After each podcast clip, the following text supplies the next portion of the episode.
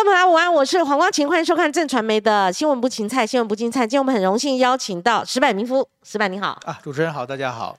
我叫石板是对的，啊 OK，没问题。你的姓是吧？对我的姓石板，是对。好，我们介绍一下，石板是日本产经新闻台北支局的局长哈。那很多人对他的身份有不同的解释哈。那今天他来，他亲自跟我们诠释。其实石板你在北京因为待了十年，所以你中文讲的非常好。啊，我小的时候也在中国住过，然后后来又去北京工作，又留学，所以我在我的人生有大概二十多年左右是在住在中国的。是所以所以说，就是在中中国的，我差不多我今年五十岁嘛，差不多中国和日本一半一半吧。是嗯，对所以呃，道道地地的日本人，但是因为您在工作的环境当中，对那想必对中国的政经应该情势有很我等于深入了解作。为记者做在北京采访了十年嘛，就是胡锦涛和习近平过渡的时间嘛。当然那个时候我是对中国的政治一直观观察中国政治的，对。是是，那在台湾快满三年了，而且石板做了一个动作是相当令我们台湾人感心的哈，就是为什么呢？因为他在台湾有上各个政论节目哦，其实这是也是一个很特殊的体验，对不对？啊，对对没想到通告比我们还多。到 没有没有没有没有没有，而且他固定上一个节目嘛，哈，嗯那个这都是分分析比较国际现势的哈，两岸军事情情势的这些呃重重的议题哦。嗯那我为什么说石板做一个动作让我们非常感激呢？就是说他把他通告费哦捐了多少？该不会全捐吧？对对五万块，捐了五万块，对对对对。表达一个意思。对对对，就是分了十家的这种各种的弱势团体了，是就是说对台湾社会的一个回馈嘛。是是是，其实我以前也办过，就邀请名嘴或主持人也办过类似的义卖，其实也是一样的意思哦。对对对，真的非常感谢石板民夫。那石板他不管他嗯怎么看台湾，他的见解如何，其实我们的节目是不设限的。不过石板来的刚好哈，就三年中台湾的政治，其实我帮你下了一个标题：石板在台湾的政治奇航啊。对你会不会觉得感觉这台湾的政治非常的激烈，但是乱中有序？会自动归位，而且民意表达了，他会制裁政党跟政治人物，都很神准。你的看法呢？嗯，对我，我但是我但我觉得就是台湾社会是一个，呃，当然虽然可以乱中有序了，但是也是一个蛮撕裂的一个社会了你。觉得撕裂了？对，就是嗯说有的时候真的，我觉得，比如说我自己也写过嘛，执政党和在野党的党首没有对话。对你，你你日本有，对，日本是定期有对话嘛，对就是有的时候，当然他们政策不一样啊，但是说有的时候很精彩的对话，就是说能够，就是毕竟社会大家是为了这个国家好嘛，嗯，那么所以说，比如说日本的前首相安倍晋三和这个野田佳彦，一个是自民党，一个是呃民主党的，他们两个交锋是很激烈的，多激烈？等于说，当时野田佳彦首相，安倍是在野党的这个党首，然后两个人在当场吵起来以后，就是说最后安倍逼的野田解散国会，然后野田就自行选举自民党就上台了嘛，野田就丢掉政权了嘛，对，就在这个政党党首辩论的时候。抨击出火花嘛，互相互相吵来吵去，最后野田就说：“那我就你要答应一个条件，嗯，在野党要合作的话，我们就解散国会。”是问国民到底支持哪个，结果就他真解散了，是，然后结果他就下台了嘛。日本是那个字啦。哦对对对，然后但是说安倍去世的时候，是，野田作为在野党，现在是自民党执政嘛，嗯，在野的党首在国会上念了一篇非常感人的安倍的悼词啊。所以说，我觉得这这种某种意义上，就是，虽然他们的政策完全不一样，基本所有的内政外交政策完全是对立的，但是说之间呢，大家都知道都是希望国家能变得更好。对，但是说在台湾的话，比如说，比如说党首之间啊，有的时候行政院长向立法院去被质询都不让他上台嘛。对，悲歌，我们叫悲歌。对啊，对所以所以说这个这个，我觉得这个政治不正常嘛，那甚至打、丢瓶子、对丢什么的丢都有。内脏，对对对。就所以说，这种某种意义上，我觉得台湾在有的地方在民主的这个社会中，就是说，比如说这次我们看到很多的这个地方议议长选举嘛，嗯，跑票嘛，对跑票的话，就是说，首先民主政治是代议制嘛。对比如说我现在当议员，不是我了不起，嗯是大家让我来替大家说话的嘛。对，代议士嘛。对对对选民选出来帮你说话了。啊不，比如说现在台南有眷村选出来的眷村的代表，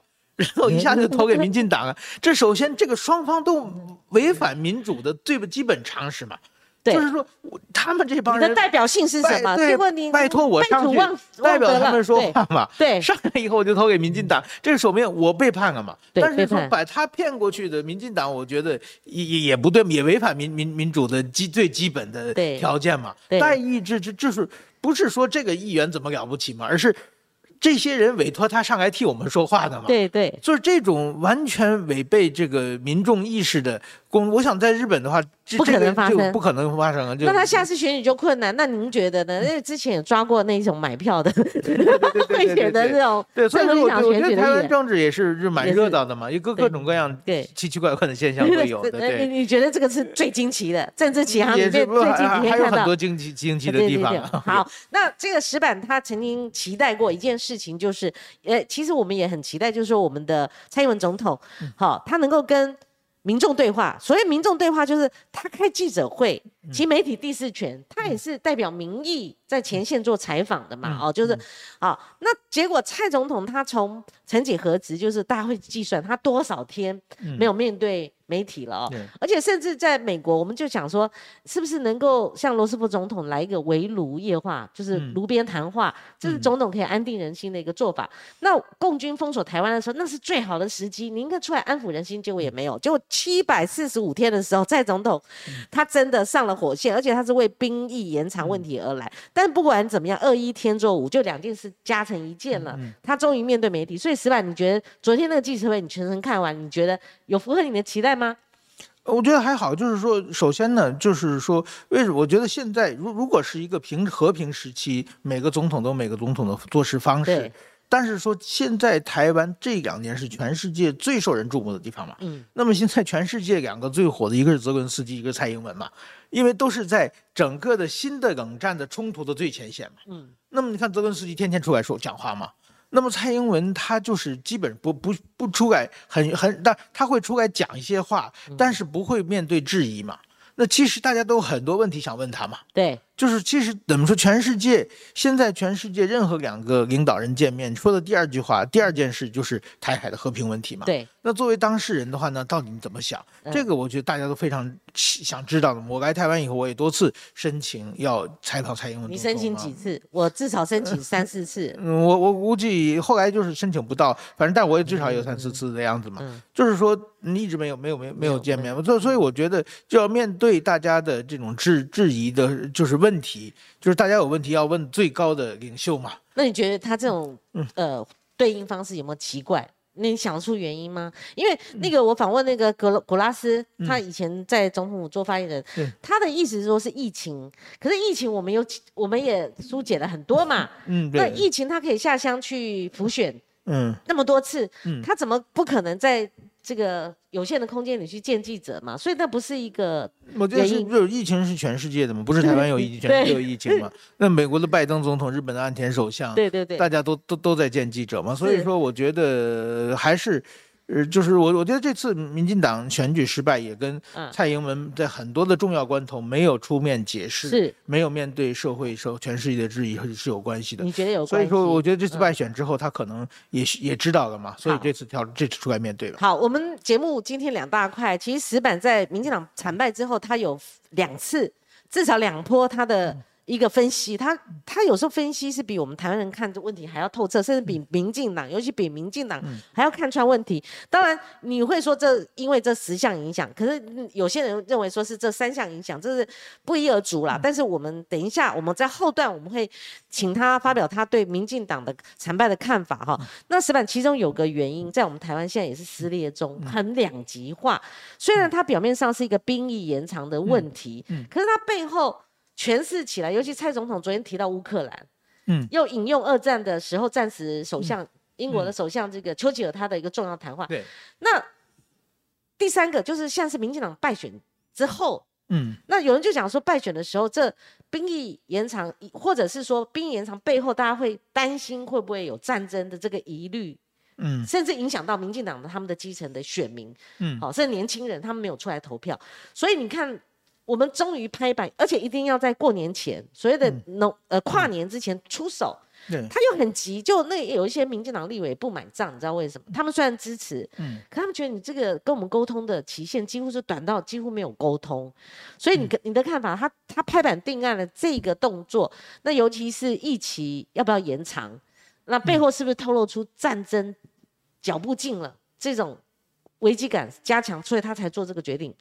呃，战争脚步近不近不是取决于台湾，是现在台湾的问题是，所以说现在都是中来自中国的呃这个各种挑衅行为嘛。嗯嗯嗯那么也就是现在全世界不存在台湾的问题，唯一存在的是习近平想侵略台湾这个问题了。是就是说，现在就是想办法让习近平放弃他侵略侵略台湾这个念头，嗯，或者他这个，那么现在习近平想前往侵略台湾，这个动机是非常强烈的，嗯，那么我们想让他这个动机低，这个降一点，两种方法，一种是让他示好，嗯，一种是我我表表示表示我是要努力抗衡的，我要干仗，你要嗯你要攻攻击我，你的成本很高。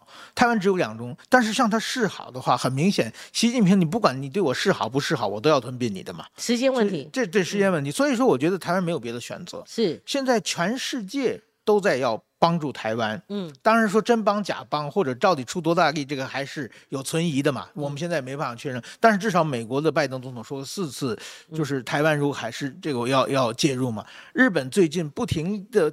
提高这个国防预算，不停的出台国防的新的政策，也是想在台湾有事嘛。对，就是说，现在在台湾呢，四个月的兵役是没办法对应现在的台海局势的，是也没办法向国际社会做一个合理的说明的。嗯就像你你们家要搬家，嗯我们去你们家帮忙，我们是邻居。对不对？我们搬冰箱、搬大桌子、椅子，你搬两根筷子，这毕竟不像话嘛。不像话，不像话，这样比喻就是那。你一定要最努力帮我们，才帮得就你起劲嘛帮。别人一起合搬冰箱都可以，你怎么搬两张筷子呢？对对，以所以说呢，我觉得台湾呢，把这个兵役延长呢，至少让国际社会说，我们有事我们自己的国家自己守，然后你们帮忙，我们欢迎嘛。嗯至少有这么一个一个一个方式方式，我觉得这个是躲不过去的。这个不管是民进党今天是执政，我想哪怕是国民党今天是执政，他也要延长的。嗯，你可不可以这是谈谈谈一下你们日本经验，就是是自卫队啊，是不是？对对对，你们的兵役或者说你们的整个整整备是什么样？不，日本的就是日本当然是没有兵役制了，日本是过去是全民皆兵嘛，但是日本因为国家发动了战争嘛，对，然后最后把日本变成了亡国的这种悲剧诞生了嘛，所以日本有非常强烈的这种就是反战情绪，嗯。而且又制定了和平宪法，所以说是不允许国家有兵力的。所以说现在日本的兵完全是募兵制嘛，嗯。就是说志愿兵嘛，嗯，呃用这种方式，但是现在也是招不上来人嘛。跟我们台湾情况一样，我们甚至想发展成全募兵，给再高的薪水，对，可是都没有办法达到。问。题是台湾现在薪水很低，你觉得低？那你们那边对日本还找不到是多少钱啊？日本的一个月？我我我我我过去我在给书上前不久分享我高中的时候一个故事嘛，对。就是我高三的时候，我跟我有一次在我们学校附近的一个公园里面和几个同学在聊天，嗯然后呢有有几有两个同学就开始吸烟嘛，正好穿着制服嘛，对。然后突然跑进来一个中年人，就大声训斥说高中生赶紧把烟掐掉啊，你们对对对，成何体统啊！训斥我们，我们觉得啊，现在还有这种大人对这种小孩子这么有责任心嘛？嗯然后呢，就开始发名片，一看是什么自卫队地方协力本部的职员，然后他就开始我们向我们推销要考这个上 自卫队嘛。对自卫队当时我就是说，现在我查了一下，就是你如果是一般的高中毕业不考大学，直接去工作的话，嗯大概一年有两百四十万的年收日元啊。那日元就是说大概要换算了哈。六六六十万的台币左右吧，一年一啊年除以十二的话，五万四五万左右。对，五万万多，台币左对对对对。然后呢，如果是到自卫队高中毕业的话，就有三百二十万，差不多高三成啊。啊，哇！然后呢，他还说，就是说，哎，可以教你们学车，免费的那个那当然，在日本你要学那个驾照也是一笔开销嘛，是而且就是还可以，你有表现好，给你保送上军校。哦，然后呢，而且呢，还有那个什么，如果说你的退伍退役之后，国家还负责给你们介绍工作，等等，嗯讲了很多好处啊。诱因很多了。对，这这但讲好是还是但不齐但是我们那时候都想上大学嘛，所以说大家就说听他说完以后就没没人理，我觉得这也是很辛苦的嘛。就是学生继续投，对对对，对，所以说我觉得在这种情情况比起来的话，也就是说，怎么日本好像是常年的，特别是下面的兵士兵不足，就是说如考直接考军校，对，然后出来就当军官的人好像还够，嗯，但是说直接的下面的兵是非常非常少的，是，就是说差不多好像是有百分之七十还是百分之八十左右。对，嗯，现所以所以日本出现这种，那我想台湾如果光走募兵路线的话，将来可能你再提高薪水的话，大家也是也不愿意过那种对，就是被人约束的生活嘛。对对，其实我们两极化的意见，我呃当楼下来一位军事记者，而且非常资深的，他是反的。反对的嗯，他说这根本就是一个鸡同鸭讲啊！四个月的军事训练役，四个月，我们现在这个所谓四个月是军事训练役啊。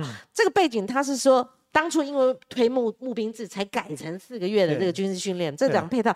那既然你现在募兵推不好，那你就把这个烂账算在一男的头上，你就把它延长四个月变一年了啊、那部队战力的影响，其实主要他认为是在自愿意，你愿不愿意长留久用，你愿不愿意长期留下来，变成军方稳定的一个力量，而不是你把那个军事训练那个一男哈四个月你调成一年就。代表我们的军力是雄厚的。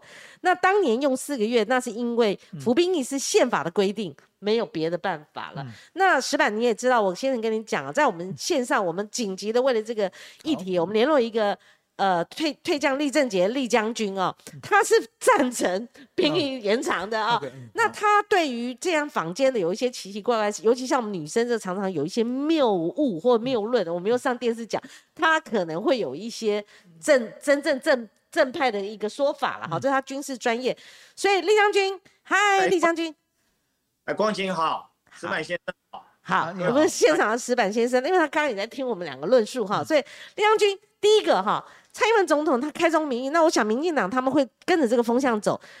他认为说现在是要避战，他们没有意思要挑起战争哈，那跟或者有一些挑衅行为，那但是我们现在如果兵役延长，从四个月变成一年，他们认为这就是避战，备战是避战的其中的一个最主要原因。甚至他们认为是唯一原因，没有看到其他的一个论述嘛。好，所以李将军针对这一点，你开宗明义，你怎么看法呢？有关于这次兵役延长的问题，我想说分为两个层级来看。第一个层级是到国安层级，也就是说国家要不要开战，要不要用军事的手段来解决两岸之间的问题。那军事来讲的话，其实只是其中一环而已。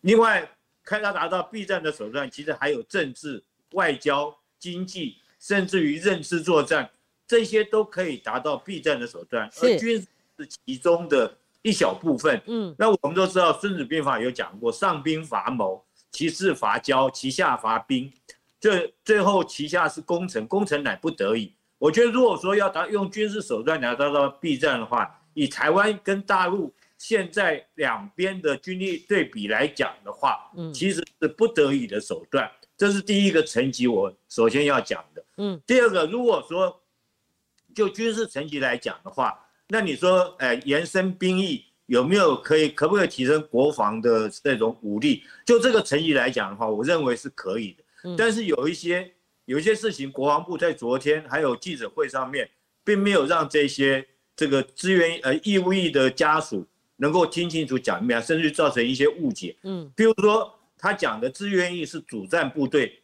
义务役是守备部队。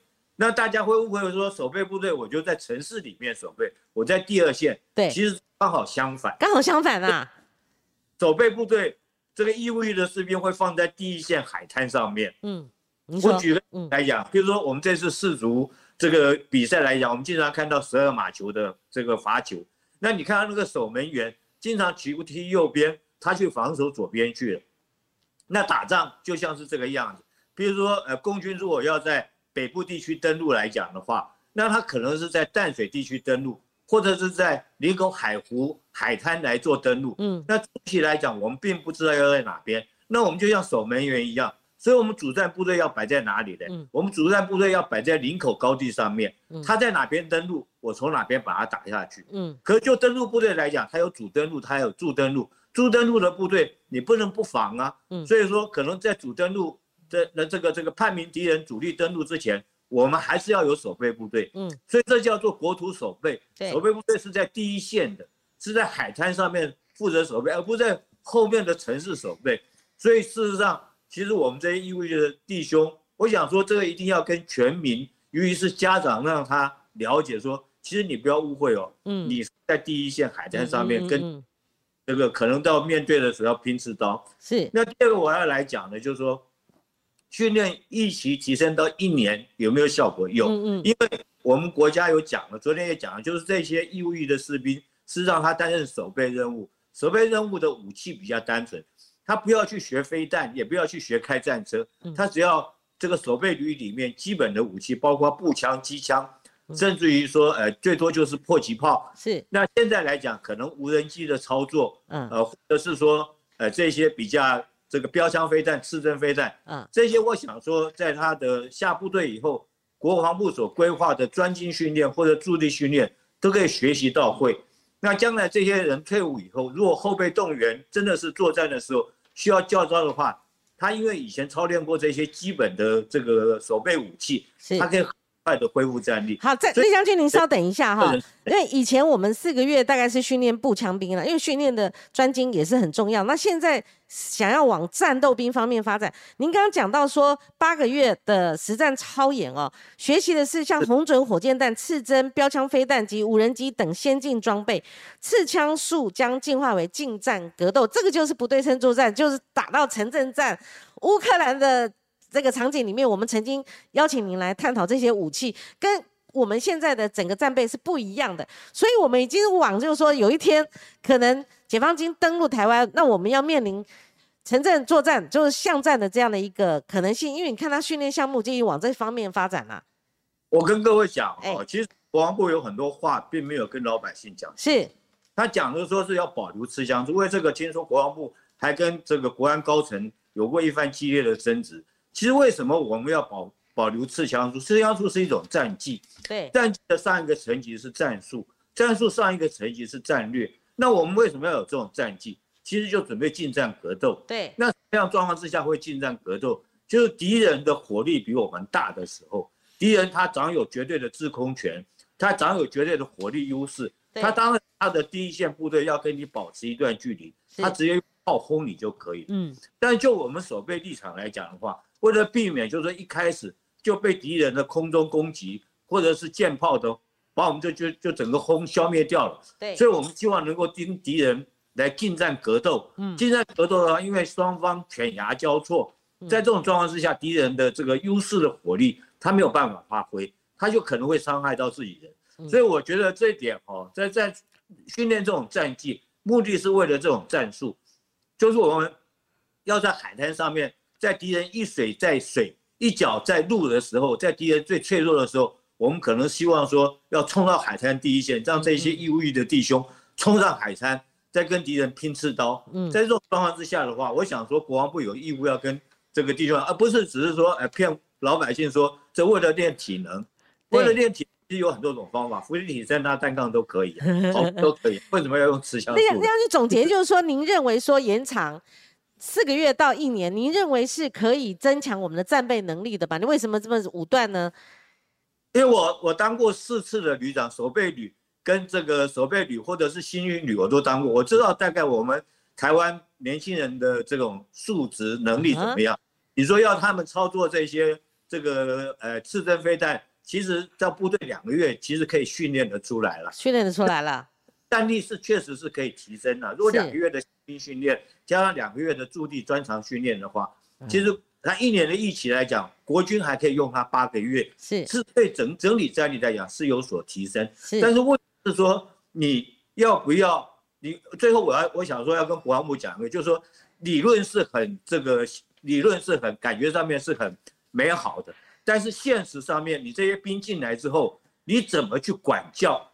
你怎么去？一个安全的训练啊，还怎么样去避免一些军中的次文化，包括老兵欺负新兵这些负面的事情，对，怎么样免让它发生？那我们自己国军的干部，我们这些营连排长，他的素质够不够来带这些兵？是，然后可能不要说是在还没有完成训练之前，在内部管理上面，在营务营规上面，或者在训练上面出了安全上的问题，我想国人是不会原谅国王。好，厉厉将军由您来呃评论赵康先生那番论述，我觉得是最适当的。为什么？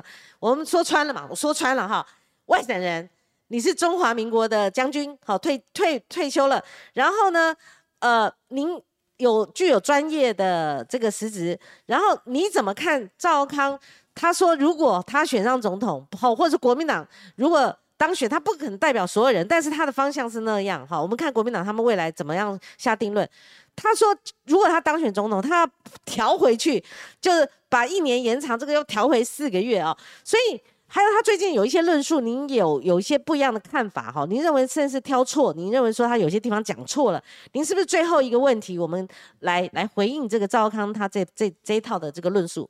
哎，我认为他讲错的是他把守备部队说成在城镇里面守备啊。他注意了，我我我知道的是是在第一线海滩上面的守备。是是。这点是我对他的这种，因为一般的国人没有不了解。那昨天的。这个蔡英文记者会上面，国防部也没跟这个官，跟所有全国的民众讲清楚。那家长会担心，那家长可能刚才讲说，哎，对啊，我小孩去服兵役，我只是在城镇里面，不会到第一线海滩。其实我想，这个要让全国老百姓来了解。那说了不是更吓吗？就是说，我，原来不是在城镇，要推到第一线去，那不是反弹更激烈了吗？而且是要拼刺刀的哦，拼刺刀的，的。那在这种状况之下，家长还愿不愿意赞成这个 的意？我觉得很重要的哈，其实兵在精不在多了。嗯，我如果说就将来如果说有机会的话，我自己个人的看法，嗯，是应当募兵。其实就带官来讲，他也希望带的是募兵募来的兵。是，就像台积电，你想他会用这些临时征召来的替代役吗？还是要用自己长期长留用的员工？嗯嗯。可是募兵是你要做到是进训用退，你怎么样？就像刚刚呃石石石板先生讲的。对不对？在日本来讲的话，他自卫队，他对他的退，对这些呃服兵役的这些志愿役的这个官兵，他们退退伍之后都有一个很好的后路安排。对。那我现在我觉得对官兵的这些志愿役士兵，我们国防部有没有退伍或有没有尽到一个很好的退伍安排的工作？你把这个退路给他安排好了，他才愿意进来当兵。是。这是我个人的看法。我希望说是我们就是如果说兵军事上面来讲的话，还是走。募兵制会比走这种半自愿意来讲的话，半半义务役来讲的话，半义务役要来的有效。是好，就是说不要舍本逐末，我们还是要刚刚这个石板先延续的，就是说如果我们能够全募兵，该多好！它是一个稳定的一个军力哈。是好，谢谢厉将军。是，谢谢谢谢谢谢。每呃，丽将军每次就是我急需，就就会被我口上去。所以石板先生您听呢，就是说其实。台湾就是说很多话没说清楚，你知道我刚眯眼是哪一段？因为我儿子刚好是九四九五九六九七的，嗯，他是我下一代，我养那么大了，如果我听到他说要到第一线，而且要上刺刀、近身格斗，我是难以想象。所以他提了一个观点，就是说，B 站难道就只有备战这一途吗？如果真的有那一天我们全部都拼了，我我我我觉得那那必须的嘛啊！但你如果现在是不是在预告说没有别的方法了？不，我觉得其实啊，就说说句老实话，他当然台湾的就是战力，对对岸是一个十四亿人口的一个大国，是全世界现在第二或者第三的军事大国。对，台湾自己把自己的就是说，别说四个月延长到一年，对，就是延长到四年的话，嗯，台湾。其实对中国也是一个非常明显的不对不对称战争。嗯，那么中国要不要打台湾？对，其实并不是取决于台湾军队有多强。对，就是说，如果仅仅是台湾军队的话，中国早就打过来了。嗯嗯。那么中国要不要打台湾，取决于美军来不来帮忙，这是最最重要的。对。那么台湾怎样在取信于美军？其实我觉得这个逻辑在这里，就是说，让美军来帮忙的时候，是我刚才讲，不是你。你让你搬家，你只搬筷子，让我去搬冰箱、搬床，那我就不愿意嘛。但是说你，我也我也努力去做，你也去出去做。我觉得这个兵役的论论述不应该只在军事上的，而是在外交上的，是是是是很很重要的。那么一语惊醒梦中人呢？因为我们跟两岸军力，我们跟中国比，已经没有办法看到他车尾灯了。对，那你预算更没有没有办法比他们武器的精良，没有办法比了。原来是。那那你这样讲，等于同于是美方压力喽？昨天蔡总统很多人计较说，他说不是因为美国的关系，不是美方压力，你觉得呢？当然美方压力了啊，不是百分之百，就国际社会的压力啊。这这当然最重要的压力是中方的压力啊，对不对？中国要不打他就没有。但是最终这个其实我觉得就是说，台湾你需要让大家帮忙的情况之下，你必须要自己先做嘛。对，这个或者是说，呃，是美方压力，或者说你自己的态度嘛。嗯，我觉得其实逻辑这是这是一个外交问题了。当当然说，刚才我我我我这么讲，中国要打台湾这这件事情，其实怎么说呢？就是说，现在全世界大家做的一件事情，就是说怎样怎样提高你打台湾的成本。嗯嗯，对。现在全世界做的都是一件事情，不管是美国、中日本还是台湾的蔡英文政权，都是想提高成本，就是其实就是想避战嘛。到最后还是避战。那避战有很多方法。如果说台湾现在跟国际社会我都得罪宽了，国际社会都不管你了。中国只要确认美国不介入台湾战场，他很快就打过来。对，所以说我觉得现在等于说对台湾的来说的外交，只能是就是跟国际社会高高站在一起，然后表示自己一个态度。所以是吧？那你的意思是说，那两岸的沟通渠道完全没有机会开通哦？现在是两岸冰霜期，是最低谷的、已读不回的一个年代了嘛？以前老李的时候，九六台海危机。我听那个张荣峰他接受我们访问的时候说，那时候还可以打到他们军区去，电话一拿打到他们军区去，哎，那现在你别说那有那个年代的这个沟通了，你现在连事务性谈判，什么叫事务性谈判？就我们这边的杀人犯跑到那边去，我们以前两岸刑事警方是可以互互打、互相打击犯罪的，对。可现在连这个管道也没有了，所以是放弃了两岸可能的疏通吗？可能的，我们不讲不是政治性谈判哦。我觉得就是两岸之间的疏通啊，就是说怎么说？现在如果你光跟台湾来比，你觉得哎，马英九时代两岸关系那么好，现在蔡英文跟这么差，但是一定是蔡英文有问题。但是说马英九的时候，主要对手其实是胡锦涛嘛，最后最后赶上习近平，对，习近平那时还持还是维持胡锦涛的政策。但是说现在习近平第二季就完全变变了一个人嘛。嗯，那么我就我们就是不光说，比如说我们看北京奥运会就可以看到嘛。北京奥运会的胡锦涛是北京奥运会，全世界的包括美国总统、日本的首相、英国的首相，大家全去，嗯，给你捧场嘛，嗯。那这一次习近平办北办北京奥运会，除了普京来的话，全世界主要国家都没有来嘛，嗯。那也就是说，不光是台湾有问题，问题更大出在北京啊，对。胡锦涛的时候，跟全世界都是都把中国当朋友嘛。对。现在全世界都把习近平当敌人嘛。对对。在这种情况之下，当然说蔡英文对的对中国政策，这个呃，我我我我不能说完全没有检讨的空间啊。嗯。但是说蔡英文的对中国的他怎么沟通的话，现在习近平铁了心的，我要搞战狼外交，我就恐吓你们嘛。嗯。对不对？那他连那个加拿大总统总理都叫过来训一顿嘛。嗯嗯。在这种情况之下。那么台湾现在，台湾作为一个小，就是说一大一小嘛，嗯，你作为小的，你想跟他沟通，其实就是去求和嘛，嗯，其实就是企图建一个城下之盟，对，对不对？因为台湾没有想打中国嘛，嗯，那中国天天在想打台湾嘛，是，那就台湾跟中国谈，只是要取消对台湾的军事威胁，某种意义上就是求和去的嘛，嗯嗯，那你求和去，一定对你的条件是非常非常差。这样这样哈。未来二零二四，我们都可以预见了。嗯，就说赖清德出马，对，他参选总统，他以前说过他是务实的台独。所谓务实的台独，就是有，对，维持现状啊。对，就他有台独理念，但他务实。他后来诠释说，其实就是维持现状了哈。好，那赵康为首的这个国民党的论述就是说，因为二十二呃呃，今年的选举就二零二二年选举发酵了。嗯，他是票投民进党。青年上战场，嗯，所以这些议题都是他们发酵的未来的发酵。但民进党常常把那个国民党好打，打到你们就是投降派，你们就是亲中。那可是呢，后来为什么二呃这次选举有发酵？就是说，就像我们这种家长，我也不不是国民党，我也不是民进党，但我有小孩，你不要扣我中国同路人，你也不要。扣我什么投降梦？我绝对不投降，我也不愿意我们台湾变成像香港第二变被捅嘛哈！我不希望我孩子过那种生活。但是我我我知道战争不行的，你不能有战争的。所以呃，二零二二二四的选举，我就要请教你了。嗯，到底是贩卖芒果干就是属于这个说呃中共会打过来哈，然后习近平就是世都与世界为敌哈，就说呃我们要抗中保台这一派，还是赵康为首的这个哈票投民进党青年上战场，一直三就说有战争疑虑这一派，这一定会激烈交锋。我说你是投降派，我说你是台独，就是会激烈交锋。你觉得哪一派会战赢？因为二零二零年的时候蔡英文赢了，而且八百一十七万票。未来呢？你觉得呢？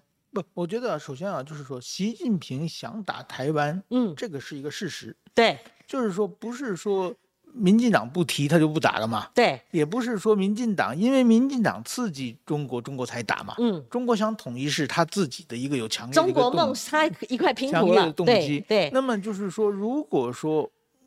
我们求和，我们不，我们不抵抗的话，那么只能接受他的条件嘛。那么台湾现在的自由民主的生活方式将不将会不保嘛？所以说，就是说，也许是不是大家检讨是，比如说最近赖清德把抗中保台改成和平保台嘛，就是稍微我用词稍微错了一下，但是实际上还是一样的嘛，就是说拒绝嘛。你觉得呢？和平保台这和平前面两个字显然是。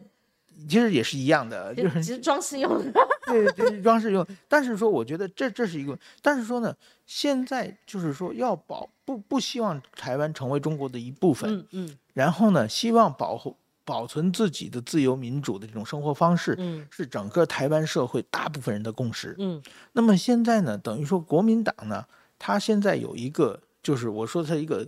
一个死穴叫九二共识，他只要是上来一，你现在侯友谊民调非常高，因为他是台南新北市长，他可以躲开这些东西。是，如果他跳上来选总统，嗯，那他这个死穴就存在，只要民进党一点他死穴，他就半身不遂。所以历代的这个国民党都是绕不开。但是说，如果说国民党能够跳出这个死穴，是，就九二共识我也不要。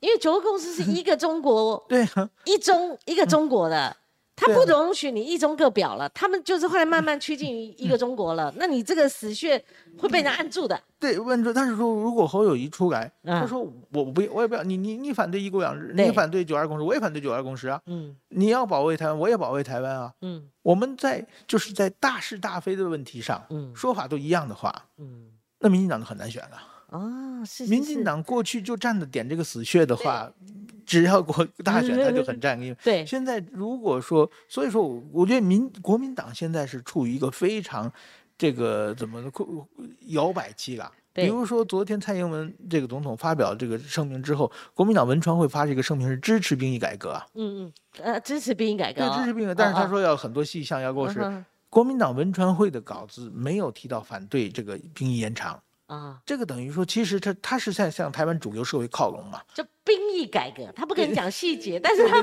整个方向是对对对对对。但是他没有写反对啊。但是赵少康跳出来说，我要反对嘛，我回到四个月嘛。但是国民党现在里边有两个声音。哦，像徐小庆，我昨天访问他，他是支持兵延长的。就是大家就知道，如果你现在不支持，那你有什么对有什么方法吗？嗯。那就投降嘛，嗯，他们不愿意被贴上亲中派的这这种投投降派的标签嘛，所以他们有支持嘛。哦，这个如果说国民党去靠靠向主流民意靠靠拢的话，对。其实民进党就很惨了。嗯，对，民进党过去呢，就是说他常讲的叫清廉廉政爱乡土嘛。对对。那么其实现在清廉也很难说了嘛。对对对。这个这个勤政也还好嘛。也还 OK 啊。也。还好嘛，对不对？好一点啊。现在就是爱乡土了嘛。嗯，就是我爱乡土，你不爱乡土，就靠这个。他的每次清廉两个相互抵消，你国民党黑金的老祖宗了，那他们也有国民党化。清廉勤政，就看谁爱对啊，勤政用什么方式爱？比如说侯友谊啊、卢秀燕啊，也有勤勤政的这种感觉嘛。对，对不对？也不是说天天不不做事嘛。对，对不对？那所以勤政也可以抵消嘛。是。那么就剩爱乡土，所以民进党现在只能选举，只能爱乡土。如果国民党也变成爱乡土的话，那民进党没有竞争力。哇，我发现说。像这么资深的媒体人，然后两岸三地他都看得待得够久，看得透彻的话，然后他常常跟我们不一样，因为我们常会陷在里面。那他不是，他是醍醐灌顶式的。刚刚讲到美国，就是美国压力。那在他讲到那个国民党的死穴，你怎么样把它任督二脉打开，就不会被人家按住了？民进党就难选。哎，我觉得这个很跳高的一个看法哈，不像我们这样子一直集中在这边一直弄哈。所以这个我们先看，我们做了一系列的图片。其实我昨天接到王定宇啦，那或许有人接到不同的这个所谓的缩帖，就是国防部制作的哈。那我也借借花献佛，这样大家看比较清楚。这是我们第一章哈，强化义务役的训练，就这一次这套方案是实量新哈，以实战为核心。好，然后训练的周期它上面也有写了哈，量是多少，然后新好新的部分是要结合现代化的科技，然后学习新型装备的操作。譬如说，我们刚刚已经讨论过，我们在下一章，嗯，还有下一章一期调整规划，他把过去是原先是四个月是军事训练了哈，他们觉得不足，然后怎么调，什么时候公告，然后什么时候实施哈，那训练什么又再跟你讲一遍哈，然后我们再下一章。为什么呢？就是一百一十三年到一百一十八年，他回顾征集一年一期分年入营一男人数趋势图，我们就姑且看一下。我我会看一下我儿子可能什么时候要入伍啊？好，再下一张。好，民主国家就是刚刚石板一直强调的哦，就是说我们要对比啊。好，对不对？好，就我们看到我们邻近的国家，像我们中华民国四个月真的是最短的哈。那你看新加坡是两年哈，大民国是十八到二十一个月。刚刚石板已经跟我们讲过日本了哈。那还有其他像以色列战斗国家二十四到三十个月哈。我们未必什么事都要跟其他国家比，我们但是我们以我们自己的国家需要为原则，或者说北方需要为原则哦，过了一下。那目前是这样概况。我们还有我们下一章。好，还有你看哈，为什么这个就重要性哈？那失败，我们等下下一个问题从这边延伸哦，因为我们我们是呃美日安保条例里面周边有事的国家，那我们常在论述的时候讲第一岛链，可是呢，因为共军哈，你看看那个创新高，它整个哈把我们包围，它一次一次测试我们的海峡中线，现在没有海峡中线了，你知道吗？啊，然后我们讲说第一岛链，他们的长海演训，他们从我们西南到东北、东南整个。整个台湾封锁，它也没有所谓说止步于第一岛链，它其实可以贯穿第二岛链了哈。那所以以这张图来讲，你看我们这个这张图，你就可以看到日本、中国、台湾，好，那偏偏呢，日本他们最近有一个新版的安保战略，哈，这样的一个丢出来，结果他们立刻，习近平他就立刻发动了一个呃对日军演，哈，那当然对我们台湾的持续什么七十一架次啊。哦，还有我们呃，他们在我们的台海周边军演呐，哈，但这这这都一直以来都有的，所以好，我们这个图大概都呃，我们刚刚已经为我们兵役的这个新的议题做一个总结，所以石板你觉得呢？从如果呃，我们跟日本的关系，以及我们同时哦，在差不多时间，日本对你们对我们都有发动军演，你觉得这？这个台海情势呢，甚至日本，他还到钓鱼台那边去了。我看他整个路线图，嗯嗯，你看法？其实日本说句老实话，也是美国的压力啊。日本哈，这这等于日本最近他的一连串的所有的这个军事增强化军事的动作，就当然日本的现在执政党叫自自由自民党嘛，自由民主党，他有他从一九五五年创党的时候，就是希望日本能够修改宪法，变成一个正常的国家。对。那么现在呢，就是说。台海有事，或者借着中国的这个对外扩张，这这个大的形势呢，希望能够推动日本变成一个正常的国家。嗯，那么现在呢，等于说换换，其实我觉得日本和这个台湾来比起来的话，就是台湾安倍前首相说这个台湾有事就日本有事嘛。对，这个确实是，就是说如果台湾真正有出。这个发生这个武力冲突的话，那对日本来说绝对是一个万劫不复的一一个非常大的灾难啊！首先，日本的日本是一个没有资源的国家，那日本的石油大部分是通过海台湾海峡运过来的。对，有有，不管是东这个台湾台湾的两侧哪一边，嗯，如果是台湾被中国占领，或者台湾陷入这个武力冲突状态的话，日本的石油运不过来嘛？嗯，那日本国家马上就完蛋了。对，那所以说日本日本的最大的国家利益是。防止台湾海峡出事嘛？嗯，那么前不久，比如说中中国就是刚才讲了很多，就是说就就是在沙滩上等着中国的渡海，但是中国的军队渡海其实是非常困难的，最最困难的，就是我们看到现在在乌克兰战争战争中，有个顿涅茨克河一条河要渡渡这个过河的时候，嗯，那个俄罗斯的战车坦克他把它堵住了。坦克就是延长很很多公里动不了嘛，对，然后被无人机和那个一个个消灭嘛，和飞弹一个个消灭嘛，渡不了河，那河是一两公里宽，对，台湾海峡是一两百公里宽，嗯嗯，他们这个俄罗斯的军武器要比中共的这武器要强，所以他要发动大部分的部队要渡渡河过来、渡海过来。首先，他没有那么多船。对，我们常讲说，呃，台湾跟中国中间有个天险，对，有个天险就台湾很狭嘛，那个对他很困难，最后很难很难渡渡来嘛。而且他在渡海这一两百公里，在海上是没有任何遮拦的嘛，嗯，你没有防护是可以随便被打的嘛，嗯。那么其实就歼敌于海上是很容易的。那么我们看到前不久日本说要在日本的西南列岛，嗯，设一千发，射程一千公里的地对舰的飞弹，嗯，那就是打中国的船嘛。是是是。那这个就是很明显嘛，这个估计也是美国人安排。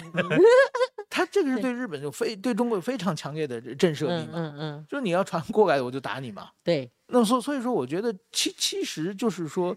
只要是台湾，嗯，没有人打开城门，对，台湾是有天险可守。台湾没有那些呃，吴三桂啦，对对对，或者说以前潜伏在那个 国军里面的这些叛乱分子啊，对。只要台湾团结，我觉得这个是台湾是绝对是安全的。是。所以昨天我觉得，昨昨天我给书上写了，我说我要为，但是我为蔡英文这个在这种。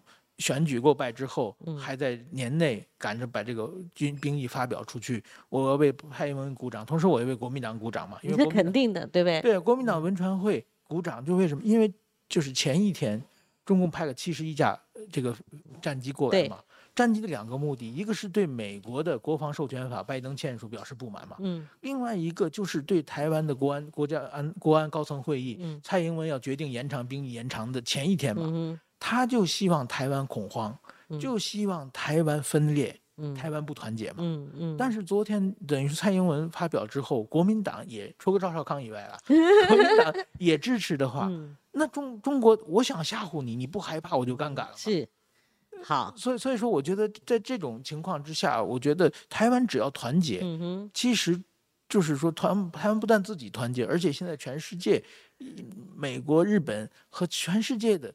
民主国家都在支持台湾嘛？嗯，这种时候，习近平也不是傻子。嗯，他在这个权力斗争之中，把那么多政敌也是用各种手段把政敌干掉了嘛。所以说，他如果知道这场仗必输的话，他是不会打的，因为他他打台湾得到的东西很少，得到一个非常分裂的台湾，一个混乱的台湾，一个就是说不听话的台湾。但是如果说他是打输了的话，他什么都没有，就是心理层面来讲的话，我们这个动作哈，就蔡英文艰难的时候做出这个决定，其实就两个字嘛，不怕。对对对对，就不不不怕你啊？怎样？好，就就这个心理在。可是他的过程是有惊无险呐，可以就是政治层面的发酵，是他可能最后是有惊无险呐。哈，再怎么说，你们可以看一个风向，大概 发酵个两天，大概就知道了。只是说蔡总在这个过程当中还顶了一个，就是败选。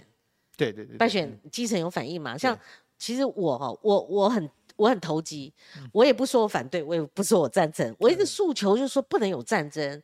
我小孩子养那么大，我们不可能让他去什么刺刀、什么近身搏击。我们看想到的场面就那个，但是他最终会有一个理路出来。对，那那那轮到我儿子就去吧，你一年两年就去吧。我们是遵守的这个义务役的国民嘛，哈。所以是啊，那你分析这个。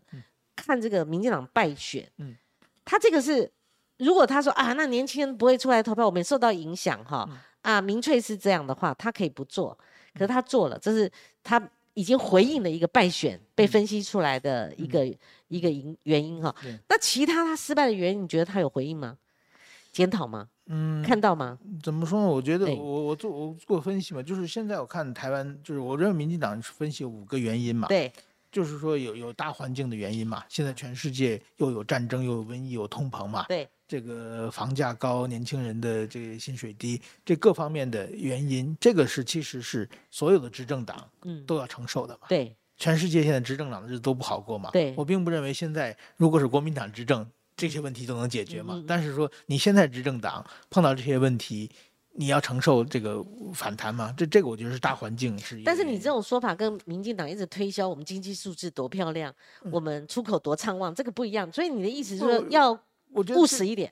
这个这个相反，就是民进党有的时候他过分宣传我们好棒棒的时候，让大家觉得相对剥夺感更强了嘛？对，就是我现在年轻人，对，我现在工薪水都没有，我我就认识有年轻人，他没有钱结婚嘛，已经好几年啊。对，就是说结婚没有钱办办结结婚仪式，这个这很很很穷的时候，你现在宣布我们的这个 GDP 已经超过日本了的话，对对对他们觉得钱都哪去了嘛？对对对对对，就这，你越宣传的话，对这种现其实大部分人现在生活是不好过的嘛，除了电子因为因为成本增加了，比如你吃个饭 涨了，你买个东西涨了，对。其实我们荷包就还那一点钱，对对不对？就会很有感的这。种时候，你越宣传你经济好的话，大家会对钱都钱拿去了，对不对？而且又批评你乱给我建设、乱花我的预算、你乱撒钱之类的。所以说这个我觉得是不是很很聪明的宣传方法啊？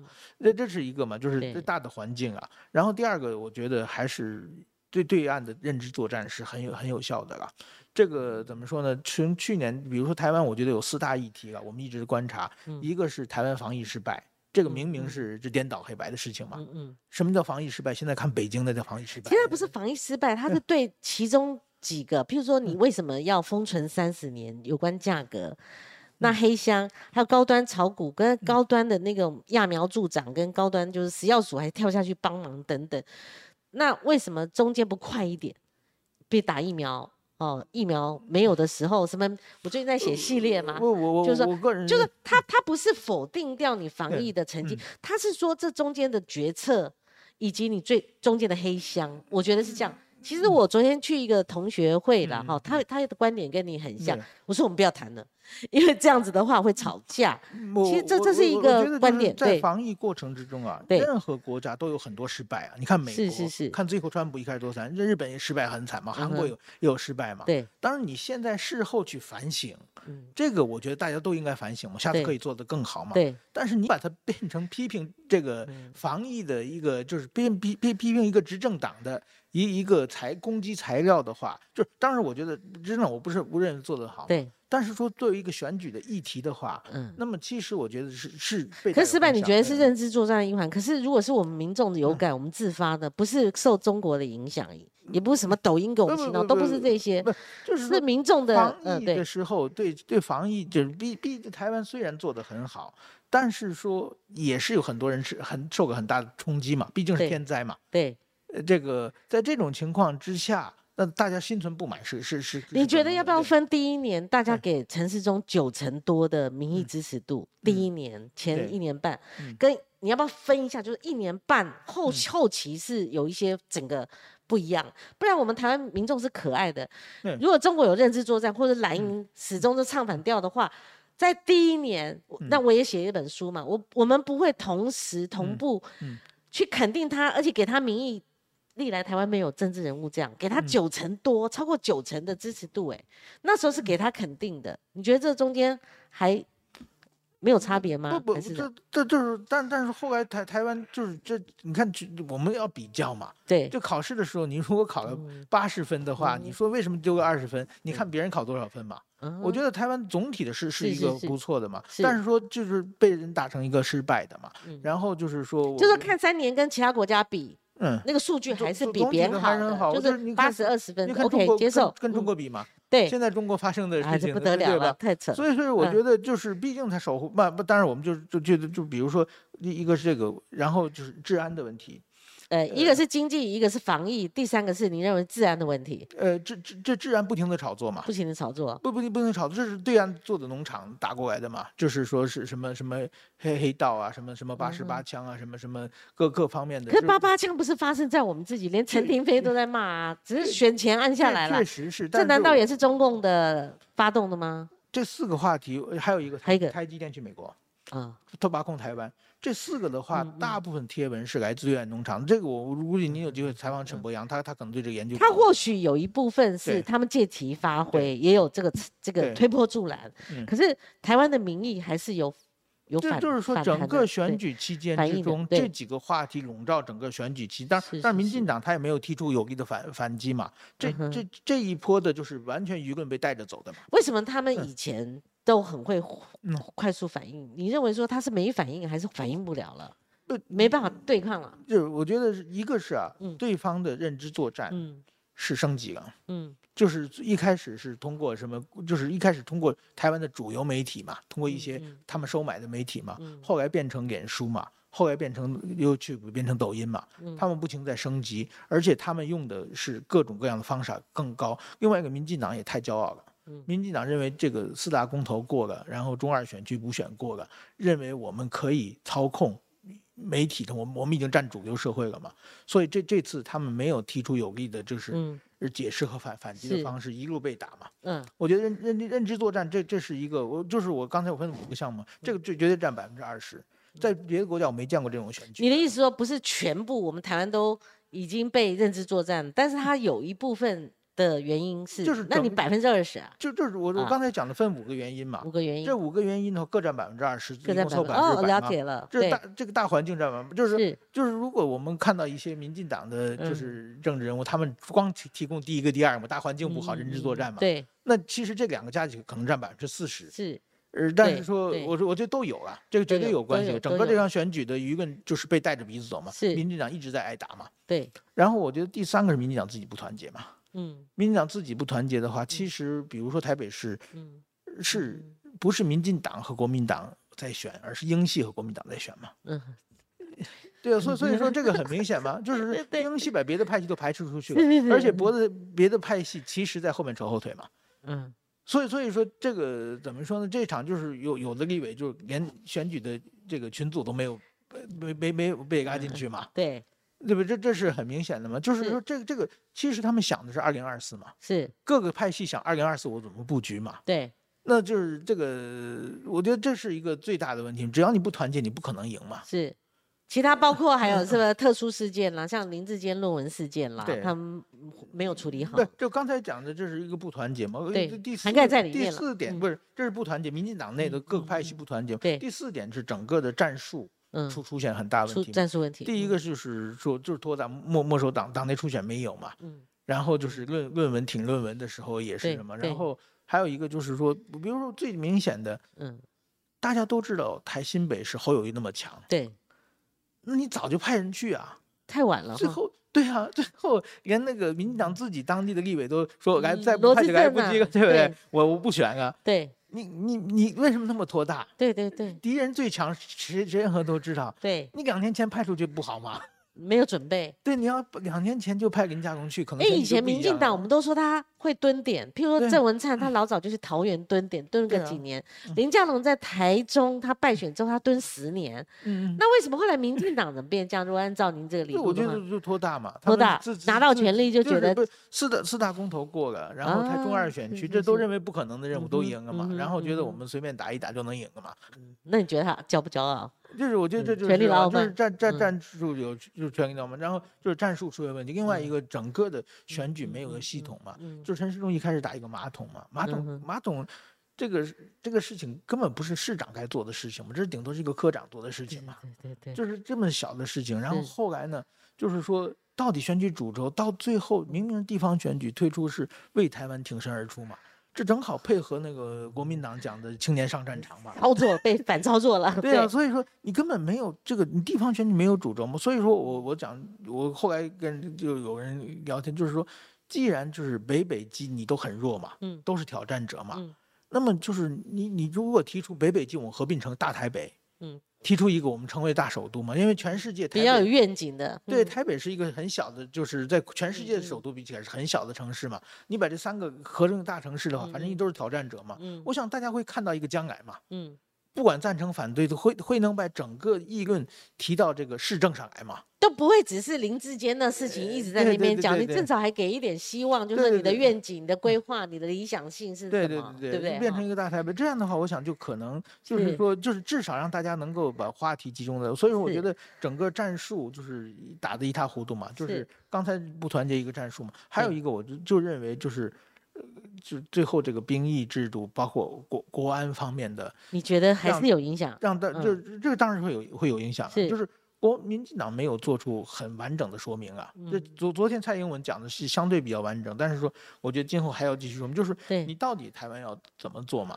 就是说，比如说八月份的那个军事演习，嗯那是全世界的关心，我们产经新闻连每天都是头版头条的。嗯，蔡英文没有出来开记者会嘛？对呀、而且就是中共的飞弹超超过它越过台湾海峡，他也没有发表嘛。对呀、还是你们日本告诉我们的最重要的讯息了。对，就是类似，我觉得这这些事情的话，某种意义上，当然他可能有有很多考虑了，就是说国民可能说的话会不安嘛，股票会跌，这个房地产可那想象的恐惧更大，你知道对我们有一句话说，想象出来的恐惧更大。所以不管好，这什么是你说出来嘛？对就是你不相信民众嘛，对，对不对？让大家想象，那大家想你还有别的事瞒着我，对不对？这不可思议，觉得不可思议，怎么没有人面对、告知，对不对？一点，对，安抚这样子对，哈，然后就是，其实过去民进党一直在讲抗中保台、抗中保台，这个大家其实我认为，我认为大部分台湾人是认同的，嗯，但是说你具体你没有做出什么嘛？对就是比如说像曹兴诚说黑熊学院，对他，做了很多民进党基本上他是民间呢，不他是政他是民间，应该政府你应该做的是吧政？府不但不配合，对政府不训练有的是有的时候还冷嘲笑讽嘛？嘲笑，所以，我觉得这个大家知道，你抗中保台是不是假的？你是不是只是骗选票用的？嗯，我觉得这这一点的话，对大对对国国家安全和自己的将来的不安，对这个没有做一个完整的论述，我说说明不足。我觉得这这五五点对各占百分之二十，对，所以这场选举才输掉。对，你像石板啊、就是说他有，譬如说今天如果是百分之百哈，我们这样划分，他他很高的比例是我很认同，他一直讲他诉求，而且他坦诚，我觉得坦诚，嗯虽然认知作战那个只是比例问题，我觉得我们台湾还是有民意的，不受那个认知作战影响。但这个小点子是比例的问题，但是他论述，他坦诚，他敢看问题、出问题的时候，其实说服力很强，你知道吗？？我我觉得是不是？就就比如一个家里边，就是说这个家里很穷，小孩子没办法上大学。对，如果家长跟小孩子他商量就可以嘛。就是啊我们现在。没钱，但是你骗小孩，你说你好好学习，将来我给你想办法而。且他没得商量，他党内也没商，没得商量，你就不要出对选，啊我就要谁就谁，没得商量的时候就难了。对，所以没有沟通，沟通不够，沟通不我觉得够这是一个很大的问题。好，这边我们节目其实事实上已经超过两分钟，我想 A 你一点时间，就是我们最后总结。嗯未来是民进党，显然昨天蔡英文总统，因为媒体问他是不是是不是赖清德定于一尊，他说就是他，他就接班人哈，这个确定了。对，那国民党现在还没有搞定，就在过完年，嗯我们以前的经验是这样。好，我觉得比较可能就是哈，就是赖清德对上侯友谊。嗯可是如果把昨天那一题当做一个模拟考题的嗯话，侯友谊在这方面，我觉得他四平八稳，但是他没有很。很很亮的亮点的一个嗯论述，这个是他弱的。那赖清德因为是副手，是蔡英文做主持，但是他也亦步亦趋，哦，就是说这样。所以未来二零二四，你看呢？那赵康显然在这个议题上太拔尖了，所以拔尖像个钉子一样，国民党也未必整合进去嘛。好，嗯他的论述嗯。所以你看二零二四这个大局呢，你来帮我们预测一下。呃，我觉得就是说，如果是啊，当然是国民党最擅长的是不团结嘛。所以说，如如果真能整合上侯友谊的话，民进党会非常非常难选的。嗯，但是说，我觉得两个人各有各的问题了。对，侯友谊的最大的问题是他对于国家的未来这最重大的事情，到现在没有论述嘛，对，而且到底怎么想的不知道嘛，其实都躲过来的。你看这一局，不管赵康怎么内容哦，嗯，现在变赵康是带领的，他是 leader，对对对，对论述上的啊。如果你做新北市长可以，但是您如果做总统的话，必须嗯让大家看清你将把国家带到哪里去，对大家才投票嘛。对现在大家不知道习近侯侯友谊想去哪里，对，所以侯友谊必须有一套完整的说法，让大家还放心。嗯，而且呢，就是说会不会被被中共带走了？又提到什么九二共识的话，那可能他就很很辛苦了。所以他第一篇稿很重要。对他不要提九二共识，我我高度认同这一 点。你就死穴嘛，你被人家操作嘛，好对，然后赖清德有赖清德的问题，赖对。清德其实我觉得蔡英文这几年做的非常好的是什么呢？是因为美国相信他，就是说台湾过去本土派的总统陈水扁和李登辉啊，美国都是天天的啊。绑架美国了。是。总想总想就是说让美国很难很尴尬的是是是地位嘛，但是蔡英文就百分之百配合你。对。其实美国就是说台独不台，我也不，其实美国也不是反对台独，但是台独要不要台独我说了算，你按照我的节奏走，你不要乱跑。台美要不要建交，要不要刚好建战争搞独立，就是这些都美国的节奏听我的啊，对那听美国的超前部署就可以了。对，这蔡英文配合的非常好，嗯但是说呢，赖清德呢有传统的台独思想嘛，所以说其实我蔡英赖清德最大需要征服的不是选民，也不是对手，是美国。嗯，美国对他放心不放心？就就是如果放心不放心？对，如果嗯他在外交上能够真正的继承爱情这个蔡英文的路线的话，嗯，我想就是说，在国际社会，不光是其实不光是台湾，大部分这个国际说美国、日本都是接受赖清德的，对，所以这是有利的。但是说赖清德，如果说赖清德人有时候也蛮顽固的嘛，就是说如如果说他他顽固是有历史的，很顽很顽固。对，所以嗯说在这一点的话，如果他就是没有让美国人觉得不放心的话，嗯哼哼这个还不好说，因为美是国对被陈水扁害害惨了嘛。对对对，是好，现实版精辟的论述啊！你看很多人抖内给你，这个抖内抖内给我们节目，Kevin 郭哈，他抖内三十块，他说谢谢光晴专访不同的光谱啊，但同温层太厚了，评价高端或是选情才失准。凤梨酥报关就看得出政府不积极解决问题。其实这凤梨酥的问题，其实石板有他的论述，我已经来不及问，我们访刚有这一题，而且我资料也备好了，我们下次有时间如果可以邀请，还有这个石板，你帮我辨识一个，我们野兔是我们的忠实观众，可是他这前面是日文，我每次都念不出来，我都叫他野兔，他这前面这几个字是日文啊玛瑞亚，嗯，，Maria。马马个对圆圆圆的，哦，圆圆的野兔，野兔，我 终于知道你的全文了哈。等那三十开，他是作为一个自愿役十年的退伍军，哦，原来是个男性啊，我不会忘记民进党在砍军人哦年金的时候的嘴脸，你记得吗？年金改革，蔡总统也也这刀下去，你看他到现在他们还是心里面还是滴血啊哈。柯荣凯先生是我们忠实观众，等那七十块。他有问题要请教你，石问，请问石板兄，石板兄哈，你是否认为，如果未来由国民党执政，国民党会不会卖台？是不是亲中就等于卖台？那抗中保台就等于保台？呃，这个我觉得就是看看什么样嘛，就是如果国民党能变成台湾国民党，就是国国民党看你的这个重点放在哪里是。如果你想将来要统一的话，嗯，那么台湾是一个小小的，对方是大大的。是你如果只要一谈判的话，你也许嗯没想卖台，但是结果上你可能台湾就被吸走了。我们过去有有什么呃西藏啊，有嗯什么就是香港，大家都看到了嘛。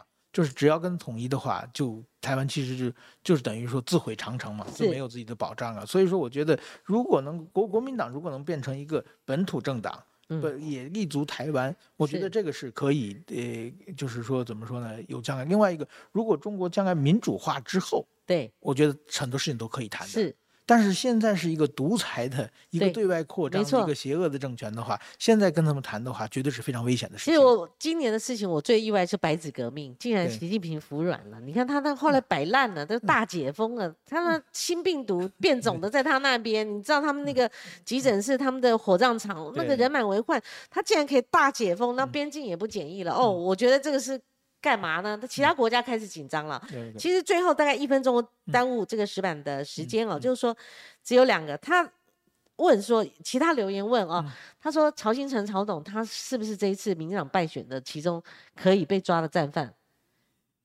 如果战争是战争论是可以影响这次基层选举的，那他在选前的那一番论述，甚至要成立黑熊学院，他的跑在政府前面呢、嗯，要训练这批，他们认为说这个会不会是民民进党可能要抓的战犯？是不是败因之一？嗯我我我不我不认为不认为个人哈我不我不我说我认为他这个加强民防的话，是让台湾会更安全的。是所以说说加强民防会刺激中国的，中国反而会打过来的，这种逻辑是讲不通的。是好。另外一个问题就是防疫，我就知道这个防疫，您刚刚那个论述一定发生冲击。嗯 YS 劝说台湾防疫在后段是失败的原因是在于在快速开放之前没有做好开放前的妥善准备工作。